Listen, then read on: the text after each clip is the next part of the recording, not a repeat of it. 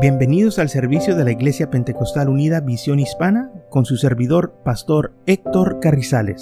Esperemos que reciba bendición y fortaleza en su vida a través del glorioso Evangelio de Jesucristo. Y ahora acompáñenos en nuestro servicio ya en proceso.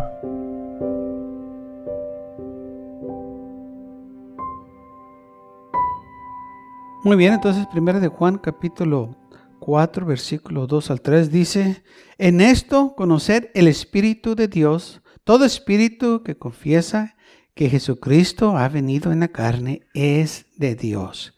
Jesucristo vino en la carne, o sea, nació de una mujer, uh, tenía cuerpo de humano, era humano, lloraba, se cansaba, tenía hambre, tenía sed, porque el Dios de la gloria se preparó un cuerpo y en ese cuerpo Él moró, el cuerpo que nosotros llamamos Jesucristo, hijo de María, hijo de José y también, dice la Biblia, hijo de Dios. Pero Dios estaba en ese cuerpo.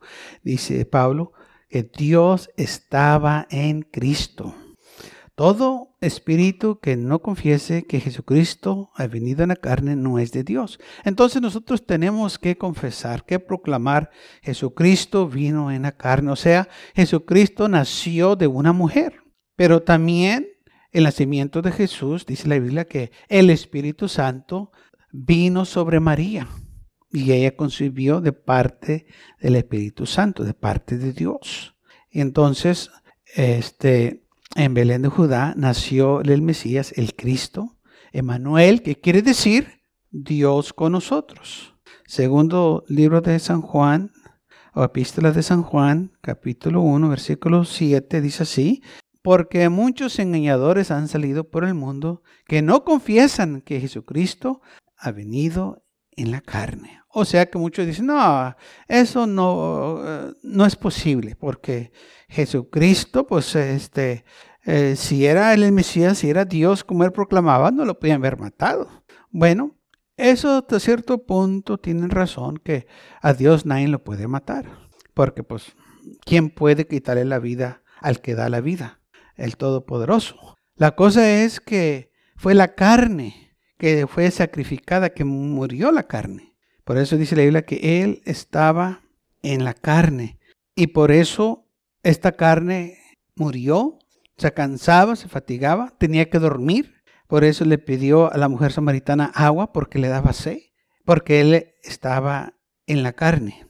Y en la carne Él lloró por su amigo Lázaro cuando Lázaro murió cuando fue ahí a la, tumba de Lázaro, que se puso a, la puerta de esa tumba, dice la Biblia que el Señor lloró y la gente dijo, mira que tanto la amaba porque Jesús estaba llorando. Jesús conoció también el dolor de un ser querido, de un amigo. Y, y por eso dice la Biblia que este, Él vino en la carne, porque Él se puede relacionar con nosotros. Todo lo que yo y usted pasamos, Él lo conoce, porque Él eh, aquí en su vida que tuvo en la tierra. Él pasó por todo lo que yo y usted pasamos. Por eso Él nos puede comprender. Por eso si usted va al Señor, le dice, Señor, tú sabes cómo me siento, el Señor le va a decir, sí, yo sé cómo tú te sientes, porque yo también pasé por ahí. Amén. Entonces dice la palabra del Señor en Hebreos 4, versículo 14, dice, porque por tanto, teniendo un gran sumo sacerdote que traspasó los cielos, Jesucristo, el Hijo de Dios, retengamos nuestra profesión, porque no tenemos un sumo sacerdote que no puede comparecerse de nuestras debilidades, sino que fue tentado en todo según nuestra semejanza, pero sin pecado. Acerquémonos, pues, confiadamente al trono de la gracia para alcanzar misericordia y hallar gracia para el oportuno socorro. Entonces dice la Biblia, no tenemos un sumo sacerdote que no se puede comparecer, o sea, no tenemos a alguien que no se puede relacionar con nosotros, no tenemos a alguien que no sabe lo que está pasando, tenemos a alguien que sabe, porque Él fue experimentado con todos nuestros dolores y aflicciones, fue traicionado, fue rechazado, se burlaron de Él, fue golpeado, tanto que le hicieron, le levantaron falsos, eh, le dijeron que era un este, nacido de eh, fornicación, que era un bastardo, Eh, tanto coraje y odio le tenían al Señor Jesús y todo porque Él hablaba la verdad, predicaba. Y estos hombres religiosos, los que lo acusaban y le decían estas cosas, ellos eran los que estaban haciendo todo esto. Eran los peores, eran los, los este, que estaban engañando a la gente. Entonces dice aquí la palabra del Señor que Él se puede comparecer con nosotros. Dice aquí, eh, comparecerse de nuestras debilidades. Él puede comparecerse y saber todo lo que estamos pasando. Por eso dice la Biblia que nos acerquemos a Él confiadamente al trono de gracia para alcanzar misericordia y hallar gracia para el oportuno socorro. Por eso también dice la Biblia que debemos echar todas nuestras cargas sobre Él, porque Él tiene cuidado de nosotros. Y esto es algo que nosotros tenemos que aprender, echar todas nuestras cargas, amén, todo lo que tenemos que nos está afligiendo en los brazos del Señor. El Señor quiere que nosotros confiemos en Él. Él quiere que nosotros le demos todo lo que nos está molestando, todo lo que nos está estorbando, todo lo que viene a nuestras vidas, hermanos. Él se interesa de nosotros y Él quiere socorrernos en todo lo que, eh, este, en, todo lo que pasamos, en todas nuestras aflicciones. Por eso dice la idea que Él se puede comparecer con nosotros. Y gracias a Dios por ello que podemos llevarle todo a nuestro sumo sacerdote, que Él es nuestro mediador. Eh, eh, primera de Timoteo, capítulo 2, versículo 5, dice, porque hay un solo Dios y un solo mediador entre Dios y los hombres, Jesucristo, hombre. Dice Jesucristo, hombre, porque Él fue hombre. Y como tenía la apariencia de hombre, hablaba como hombre, vestía como hombre, todo como hombre, por eso la gente no podía creer que Dios estaba en él, que eh, y cuando él decía que era el hijo de Dios, la gente no lo podía creer, es imposible. Eh, la gente decía, tú eres el hijo de María, José es tu padre, tus hermanos, tus hermanas, nosotros los, los conocemos. ¿De dónde sales tú ahora que eres el hijo de Dios? Te miramos crecer, sabemos quién eres, tú no estás bien. Algo tiene, pues, que, que, que este locura, que te digas que tú eres hijo de Dios, que tú eres el Mesías. Imagínese si uno de sus familiares viene a usted y le dice que es el Mesías. ¿Qué es lo que va a pensar? ¿Qué es lo que estás tomando? ¿Qué hiciste? ¿Con quién te estás juntando? ¿Qué es lo que estás viendo? Ah, es lo primero que la gente iba a reaccionar. Pues ahí te conocemos. ¿De dónde sacas tú que eres hijo de Dios? Es exactamente lo que estaba pasando Jesús. Por eso muchos no lo rechazaron. Por eso el Señor dijo que los profetas no son honrados en su propia nación.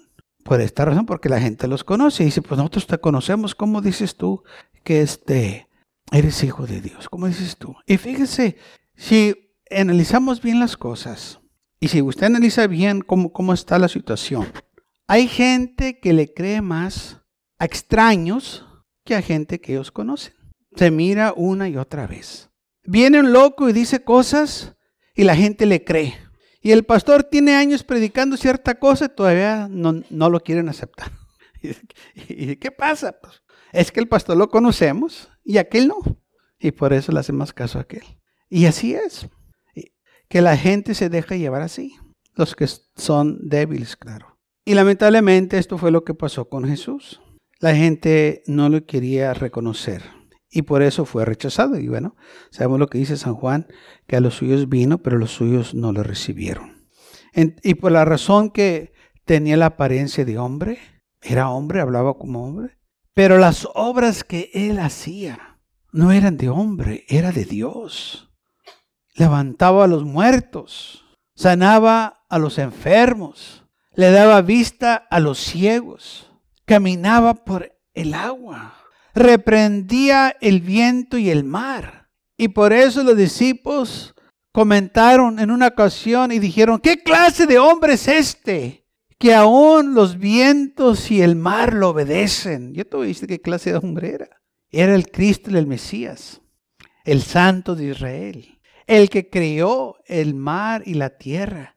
Por eso cuando él habló, aquel mar reconoció quién era esa voz. y le hizo caso. Y cuando él caminó por arriba de esa agua, no era la primera vez que eso sucedió, ¿sabe? Dice la Biblia que en el principio se movía el Espíritu de Dios. ¿Por dónde? Sobre las aguas. Entonces cuando él caminó por el agua, el agua lo reconoció quién era. Sabía quién lo andaba pisoteando. El mismo que andaba antes en el Espíritu, ahora andaba aquí en la carne haciendo lo mismo. Por eso los vientos y el mar lo obedecían, porque Él los hizo. Y cuando Él hablaba, cosas sucedían. Por eso la gente se quedaba admirada de su doctrina y dice la Biblia que hablaba con autoridad, no como los escribas y los fariseos. Pues claro que él, iba a hablar con autoridad. Fíjate quién era. Él, el Mesías, el ungido, el prometido, el que iba a venir. Y la gente se quedaba, dice la Biblia, admirada de su doctrina, de lo que él les enseñaba. Y cada vez que él abría la boca y hablaba, cosas pasaban. Cuando él hablaba, los demonios sabían quién era el que estaba hablando. Cuando lo miraban que venía de lejos, ellos sabían quién era que venía de lejos. Y corrían a él y se postraban ante él. Y le decían, nosotros sabemos quién eres tú. Tú eres el Hijo del Altísimo. Pero dice la Biblia que él los reprendía y, no les dejaba que hablasen. Pero nosotros no nos va a reprender si le damos la honra y la gloria. Al contrario, Él, hermanos, quiere que nosotros le demos la honra y la gloria. Él, aleluya, la recibe, aleluya, y está esperando que nosotros le demos esa honra y esa gloria. Que enséñanos nosotros nuestra gratitud, nuestro amor hacia Él. Filipenses capítulo 2.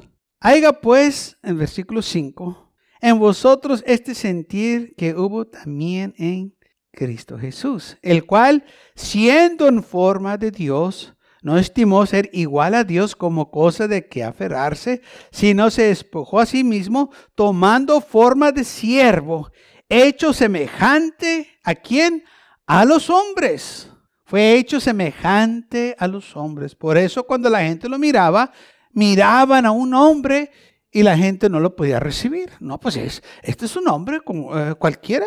Bueno, sí, el cuerpo es como cualquier otro hombre. Oh, pero lo que estaba en él es la diferencia. Y hermanos, lo que hace la diferencia en nosotros es lo que está en nosotros, el Espíritu Santo. Aleluya. La esta carne es de aquí terrenal.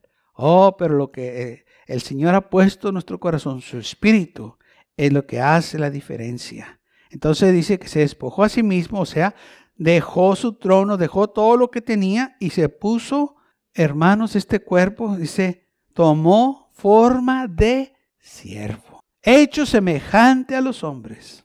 Y estando, versículo 8, en la condición de hombre, se humilló a sí mismo, haciéndose obediente hasta la muerte y muerte de cruz. Entonces, por esa razón, se tuvo que manifestar en carne o venir en carne o tener cuerpo humano para poder morir. Era la única manera que él podía morir por nosotros. Por lo cual también lo exaltó hasta lo sumo, Dios, claro, y le dio un nombre que es sobre todo nombre, para que en el nombre de Jesús se doble toda rodilla de las que están en el cielo y en la tierra y debajo de la tierra, y toda lengua confiese que Jesucristo es el Señor para gloria del Padre. Entonces dice, y estando en condición de hombre o de humanidad, tenía sangre en sus venas. Por eso en la cruz del Calvario, cuando aquel soldado le enterró aquella lanza en su costado, agua y sangre salieron de ahí, porque era humano. Pero la misma vez aquel centurión que hizo eso y que miró todo lo que estaba pasando, dijo, ciertamente, este era el Hijo de Dios. Porque aparte que miró la humanidad, también miró la deidad, miró todo lo que estaba pasando. Y dijo, ciertamente, este sí era quien dijo quién era. Y fíjese, los que lo deberían de reconocer, los religiosos, los suyos, no lo reconocieron un soldado, un centurión, un gentil, un romano, dijo, este es hijo de Dios.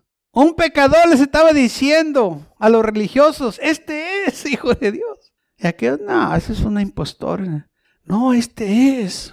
El cinturón estaba convencido que este era el hijo de Dios. Y los religiosos estaban convencidos que no eran, que era un impostor. Porque miraban solo un hombre. Todos vieron lo mismo. ¿Cómo es posible que un pecador, un, gentil, pudo ver que era hijo de Dios?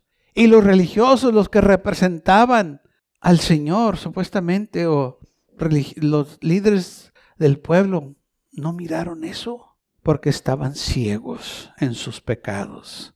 A ellos no les importaba nada de lo que decía la ley, servir al Señor. Todo lo que les importaba a ellos era el reconocimiento de la gente, la posición, dinero, poder. Es todo lo que ellos querían. Ellos nomás tenían una forma de piedad, que eran muy santos, que eran muy religiosos, pero eran los peores. Y déjeme decirle otra cosa, es el mismo espíritu que hay hoy en día. Los más religiosos, los que se creen más consagrados, los que están más llenos de las cosas de Dios son los más peores. Porque ellos están cubriendo lo que son. Porque nosotros no tenemos que proclamar que somos así. Todo lo que tenemos que hacer es servir al Señor, amarlo. No tengo que decirle yo qué tan santo soy. Yo voy a dejar que Él diga qué tan santo soy. Yo nada más me voy a esforzar a serle fiel y servirle y, buscar su rostro y hacer lo mejor para Él. Y yo voy a dejar que Él se encargue de mi vida. Yo no voy a tratar de, de salvarme. Eso se lo voy a dejar a Él. Yo lo que voy a tratar de hacer es de ser lo que a Él le agrada ser obediente. Dice el Señor, si me amas, guarda mis mandamientos, sígueme, no, vuelvas atrás, ser fiel hasta la muerte y te daré la corona de la vida. Y dejamos que el Señor siga trabajando en nosotros. No tenemos nosotros que tratar de convencer a los demás qué tan eh, este, entregados estamos al Señor. O ser como los fariseos, decirle a todo el mundo cuándo estamos orando, cuándo estamos ayunando, qué tanto damos. ¿A qué tanta gente hemos ayudado? No, no tenemos que hacer eso. El Señor dijo, mira, cuando tú des, que tu mano derecha no se dé cuenta de lo que hace la izquierda. O que la izquierda no se dé cuenta de lo que hace la derecha. O sea, no tienes que proclamar nada. Tú nomás hazlo. Si vas a orar, no te tienes que poner en la esquina de la calle o en una plaza para que la gente te escuche que estás orando. No, tú entra a tu closet, tú entra a tu aposento y ahí en secreto ora. Y tu Padre Celestial que te va a escuchar en secreto te va a recompensar públicamente. O sea, el Señor te va a contestar tu oración. Amén. No tienes que ponerte en la esquina de la calle para que la gente te vea. Y la razón que los fariseos se ponían en las esquinas, en las plazas, era para que la gente los mirara. Qué tan entregados estaban en la oración. Qué bonito hablan. Pues sí, pues de qué les sirve. Gente dice muchas cosas.